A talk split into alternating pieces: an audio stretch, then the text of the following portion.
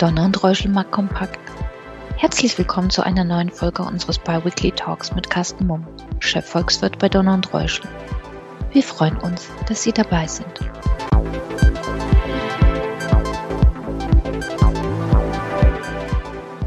Ja, hallo meine lieben Zuhörerinnen und Zuhörer. Mein Name ist Joachim Althof. Ich vertrete heute Eva Fiedler und führe heute das Gespräch mit Carsten Mumm. Lassen Sie uns direkt einsteigen. Ähm, Carsten, wir sprechen heute vor allen Dingen über Währungen. Es gibt einen berühmten Spruch, der US-Dollar ist unsere Währung und euer Problem. Ähm, ein, ein Mantra der, der Selbstbewusst, des Selbstbewusstseins der USA. Das ist heute so aktuell wie selten zuvor, denn es gibt ein Ungleichgewicht. Der US-Dollar hat wahnsinnig aufgewertet gegenüber nahezu allen anderen Währungen, vor allem Euro, aber auch Yen und Pfund. Was sind die Hintergründe davon? Warum ist es so auseinandergelaufen, ein so starker Dollar gegenüber ähm, schwächeren fast allen anderen Währungen? Ja, dafür gibt es äh, eine Gemengelage verschiedener Faktoren. Und insofern kann man tatsächlich sagen, im Moment ist das Selbstbewusstsein in Anführungsstrichen des, des US-Dollar ja auch gar nicht ungerechtfertigt. Was sind die Hintergründe? Wie immer, ähm, wie wir es tatsächlich kennen, ist der US-Dollar ein sicherer Hafen in sehr, sehr unsicheren Zeiten. Und im Moment haben wir sehr unsichere Zeiten. Wir sehen global eine deutliche konjunkturelle Abkühlung. Wir haben diverse geopolitische Unsicherheitsfaktoren. Wir haben Inflationsraten, die also zumindest gefühlt in vielen Regionen dieser Welt außer Kontrolle geraten sind. Und es ist offensichtlich wieder so, dass viele Anleger weltweit sich eben in den sicheren Hafen US-Dollar flüchten, zumal ja mittlerweile in den USA auch wieder ein ganz ordentliches, zumindest nominales Zinsniveau da ist. Also wenn man äh, Gelder in den US-Dollar-Raum umschichtet, dann kann man eben auch ähm, wieder ähm, deutlich höhere Zinsen vereinnahmen, weil die Fed ja schon viel, viel früher reagiert hat als die Europäische Zentralbank auf die auch in den USA sehr hohen Inflationsraten und schon seit Frühjahr dabei ist, in einem historisch bisher nicht gesehenen Ausmaß oder in einer Geschwindigkeit die Zinsen nach oben zu schleusen. Das ist der eine Aspekt. Und dann haben wir natürlich auch den Punkt, dass viele ja, Problembereiche, die vor allen Dingen Europa betreffen, auch Großbritannien betreffen, für die USA nur am Rande ein relevantes Thema sind. Das ist zum Beispiel das Thema Gasversorgung, wo wir hier gerade in Europa ganz massive Probleme haben. Die USA sind mehr oder weniger energieautark, hängt vor allen Dingen nicht an russischen Gaslieferungen und damit ist das da eben kein Problem. Ähm, die USA haben auch kein Problem mit Sanktionen, also keine wirtschaftlichen äh, negativen Folgen durch Sanktionen gegenüber Russland oder auch gegenüber anderen Staaten äh, dieser Welt. Die Unsicherheit die aus dem Ukraine-Konflikt heraus resultiert, ähm, was also wegbrechende Absatzmärkte, ähm, fehlende Beschaffungsquellen von Energierohstoffen angeht oder überhaupt dieses Damoklesschwert, diese Unsicherheit aus einem kriegerischen Konflikt in unmittelbarer Nähe resultierend, das ist, besteht halt auch in Europa und nicht in den USA. Und so kann man insgesamt sagen, dass ähm, also die Amerikaner oder die USA in vielen Aspekten sehr viel besser aufgestellt sind, deutlich weniger betroffen sind von diesen Unsicherheiten als Europa. Und das macht sich dann eben auch in einem sehr viel festeren Dollar bemerkbar. Ähm, das resultiert auch äh, darin, dass die Konjunkturperspektiven in den USA deutlich besser sind als in Europa oder auch ähm, in vielen anderen Regionen dieser Welt. Das haben jetzt vor kurzem die ähm, veröffentlichten Einkaufsmanager-Indizes nochmal untermauert, wo ganz klar ablesbar war, dass wir in Europa auch in Großbritannien äh, deutlich schwächere konjunkturelle Perspektiven sehen werden in den nächsten Monaten. Und die Einkaufsmanager-Indizes in den USA sind sogar leicht gestiegen. Also hier ist die Konjunktur nach wie vor sehr, sehr robust.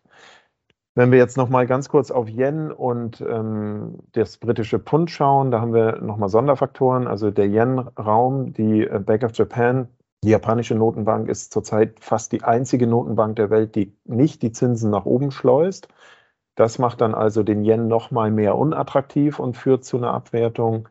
Und in Großbritannien haben wir die Sondersituation, dass die neue Regierung ja gerade angekündigt hat, über äh, massive Steuersenkungen und über ein Ausgabenprogramm, das unter anderem einen Gaspreisdeckel enthält, die Wirtschaft zu stabilisieren. Das geht allerdings nicht ohne eine massive Neuverschuldung. Man spricht von bis zu 400 Milliarden britischen Pfund, ähm, die da in den nächsten Jahren auf äh, den Staatshaushalt zukommen könnten. Und die Staatsverschuldung in UK, in Großbritannien, liegt heute schon über 100 Prozent bezogen auf das BIP.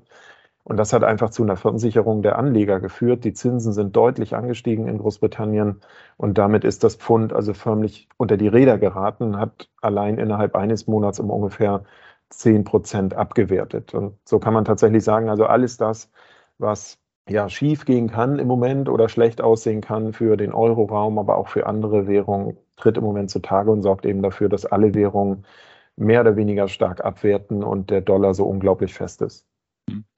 Also es gibt gute Argumente für Dollarstärke, aber könnte man schon die Frage stellen, ob das vielleicht schon zu weit gegangen ist. Asset Manager berichten aus den USA, dass Investoren schon fragen, ob der Euro noch eine, ein Investable Asset, also eine zuverlässige Währung ist. Äh, das fragt man eigentlich bei Emerging Market, bei Schwellenländerwährungen. Mhm. Äh, gibt es schon Anzeigen für eine irrationale Dollarstärke, die dann auch zu Problemen für die USA werden können, ähm, wenn die sozusagen zu attraktiv wird und zu hohe Kapitalzuflüsse dann kommen? Ja, also die Skepsis von äh, Nicht-Euro-Anlegern oder US-Amerikanern, äh, was, was, den Euro-Raum gerade angeht und was den Euro angeht, der ist ja durchaus nachvollziehbar. Wir haben die ganzen Problemfelder eben aufgezählt.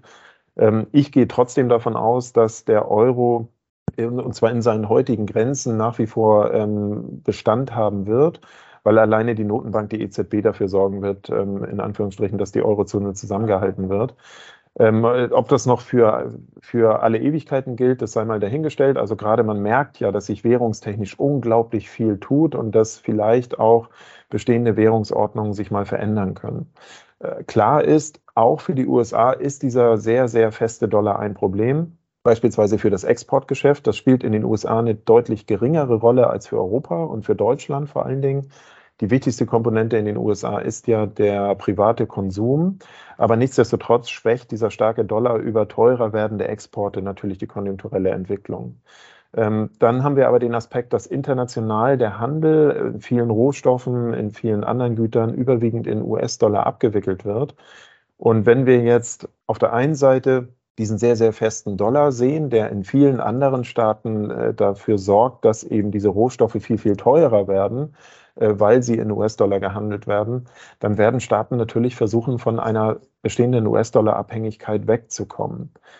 Dazu haben wir eben noch die Probleme in Europa, dass wir über den, über den sehr, sehr schwachen Euro viele Rohstoffe sehr viel teurer einkaufen müssen und uns damit eben Inflation importieren. Und das schwerwiegendste Problem im Moment mit dem festen Dollar und vor allen Dingen mit den deutlich gestiegenen Zinsen haben vermutlich viele Schwellenländer, die zum großen Teil in US-Dollar verschuldet sind. Also wenn hier Refinanzierungen anstehen, dann müssen sie in Heimatwährung viel, viel mehr Geld ähm, in die Hand nehmen, um eben diese US-Dollar-Schulden zu verlängern und die höheren Zinsen zu bezahlen. Das heißt also, es zeigt sich insgesamt, dass dieser feste Dollar durchaus zu einer Destabilisierung führt in vielen Regionen der Welt aus, über viele unterschiedliche Wirkungsketten. Und das kann natürlich nicht im Interesse der USA sein. Und damit stellt sich in meinen Augen tatsächlich die Frage, ob äh, Notenbanken in den kommenden Monaten kurzfristig nicht ähm, tatsächlich auch versuchen werden, über ein altbekanntes Instrument, nämlich Währungsmarktinterventionen, äh, zu reagieren und zu versuchen werden, andere Währungen zu stabilisieren und den US-Dollar etwas abzuschwächen. Die Bank of Japan hat das vor kurzem gerade gemacht, mit aber nur einem sehr, sehr kurzfristigen Erfolg. Nicht ganz ausgeschlossen ist in meinen Augen auch, dass sich einige Notenbanken vielleicht zusammentun und in einer konzertierten Aktion hier vorgehen, um den US-Dollar zu schwächen. Das wäre in der Tat ein, eine Aktion, die nur extrem selten äh, alle Jahrzehnte stattfindet und das würde auch die, den Ernst der Lage ausdrücken. Der zweite äh, Faktor, den viele Investoren äh, auf, sorgt, ist die Inflation. Und da gibt es ja auch eine, ähm, eine schwer zu schätzende äh, erst, auf den ersten Blick verwirrende Entwicklung. Ähm, der Ölpreis oder Gaspreis sind stark zurückgekommen, auch Notierungen für Kupfer und Eisenerz. Das ist eigentlich ein Indikator für die äh, auch für zukünftige inflationäre Entwicklung, weil diese äh, Metalle in fast jedem Produkt vorkommen. Selbst Gold, der klassische Inflationsindikator, ist stark, stark zurückgekommen, die Goldnotierung. Äh, und trotzdem haben wir ähm, noch hohe Inflationsraten. Ähm, wenn man die ganzen eben genannten Rohstoffnotierungen sich anschaut, haben wir vielleicht die, die Inflationsspitze schon hinter uns? Ja, aber nicht in Europa, muss man sagen. Also das muss man differenziert betrachten. Ich gehe davon aus, dass wir die Inflationsspitze in den USA überschritten haben. Da sind die letzten zwei, drei Veröffentlichungen, was die Inflation angeht, schon schwächer gewesen als jeweils in dem Vormonat. Wenngleich man sagen muss, die Inflation ist relativ langsam zurückgekommen in den USA. Und die Kernrate der Inflation, also der Teil der Inflation, der ohne die Energiepreise und ohne Nahrungsmittelpreise berechnet wird, Der ist sogar noch leicht gestiegen. Aber trotzdem gehe ich davon aus, dass also die nominale Inflationsspitze in den USA überschritten ist. Und der Hintergrund ist genau der, den du gerade genannt hast, nämlich dass weltweit im Angesicht der konjunkturellen Schwächephase, die wir im Winterhalbjahr erleben werden, die Notierungen für viele Rohstoffe äh, gesunken sind. Also Ölpreis beispielsweise ist schon deutlich runtergekommen und genauso ist das mit anderen Rohstoffen. Und das nimmt deutlich den Druck von den Inflationsraten. In Europa haben wir da eine Ausnahmesituation. Wir merken zwar auch an der Tankstelle, dass die Ölpreise sinken, aber wir haben hier eben die äh, sehr, sehr hohe Abhängigkeit vom, vom Gas aus Russland. Und nach wie vor ist es so, dass zwar der für uns maßgebliche Gaspreis an der Rohstoffbörse in Amsterdam auch schon deutlich gesunken ist seit Anfang September, aber im Vergleich zum Vorjahr und zu den vergangenen Monaten sich immer noch verzichtfacht hat. Und diese Verzichtfachung der Gaspreise und damit eben zusammenhängt auch der Strompreise beispielsweise, wird erst in den nächsten Monaten ganz langsam sukzessive an die Endverbraucher durchgegeben werden. Und das wird dazu führen, dass die Inflationsraten hierzulande noch steigen werden. Gerade heute Morgen wurde für Nordrhein-Westfalen bekannt gegeben, dass die September-Inflation über 10 Prozent lag. Und in meinen Augen sind zweistellige Inflationsraten, wenn nicht sogar schon im September, doch spätestens für den Herbst in, auch in Deutschland ein realistisches Szenario. Die Inflationsspitze werden wir damit höchstwahrscheinlich erst Anfang nächsten Jahres im Januar oder Februar hinter uns äh, liegen sehen. Und insofern ähm, ja, haben wir hier tatsächlich eine zweigeteilte Welt. Also weltweit nimmt der Inflationsdruck ab, auch in den USA, auch in vielen Schwellenländern, da kann man es auch erkennen. Vor allen Dingen wegen der sinkenden Rohstoffpreise in Europa werden wir die Spitze aber eben erst in einigen Monaten überschreiten. Also extreme Unsicherheit äh, sowohl auf der Währungs- als auch auf der Inflationsseite. Mit der Bitte um einen kurzen Anfang zum Schluss. Äh, wie sollten sich Anleger grundsätzlich positionieren? Ähm, das Pulver trocken halten oder doch schon mit einem halben Auge auf, äh, auf Einstiegskurse schauen? Wie wäre deine ähm, Empfehlung? Also zweifellos haben wir kurzfristig extrem hohe Risiken und die können auch nochmal dafür sorgen, dass ein Aktienmarkt nochmal deutlich runterkommt oder eine deutliche Korrektur entsteht.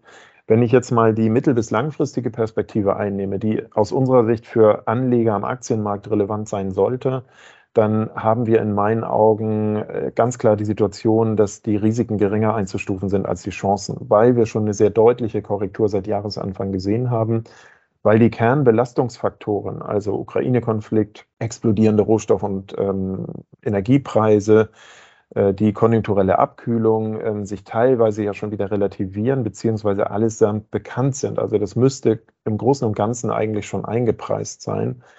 Und damit, denke ich, sollten Anleger bei aller Vorsicht, was die kurze Frist angeht, ähm, sich zurzeit ähm, noch nicht komplett ins kalte Wasser wagen und voll investieren. Aber man sollte auch auf gar keinen Fall den Kopf in den Sand stecken und äh, im Prinzip sagen, ich, ich mache jetzt erstmal gar nichts und warte, bis die Krisen vorbei sind.